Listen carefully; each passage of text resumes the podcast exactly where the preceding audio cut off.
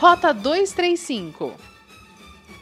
Merece atenção imediata o pedido do vereador Everton Micaelsen para alteração do plano diretor de gramado, de modo a beneficiar os pequenos negócios, ainda mais em tempos de pandemia, onde é preciso incentivar a compra de produtos locais para que a economia possa girar.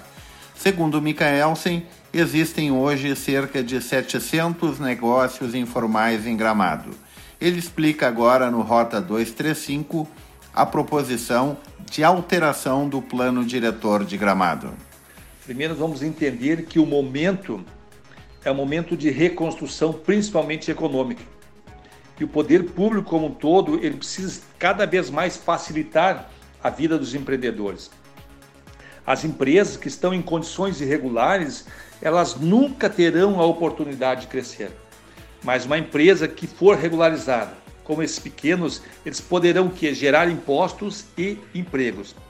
Na verdade, esse impacto econômico que está ocorrendo no país e no mundo como um todo exige com certeza uma responsabilidade social e econômica muito grande. Por isso que nós temos que atender os pequenos e os microempreendedores.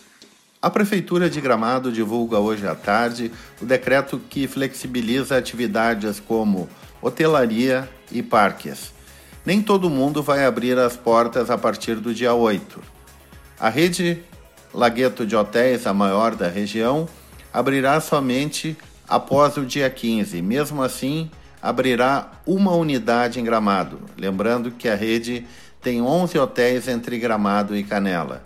Já o Parque Snowland deve abrir somente em junho, buscando tomar todas as medidas na área sanitária. Rota 235 é o podcast da Rádio Hortências. Acompanhe no site radiohortências.com ou siga no Spotify Rota 235.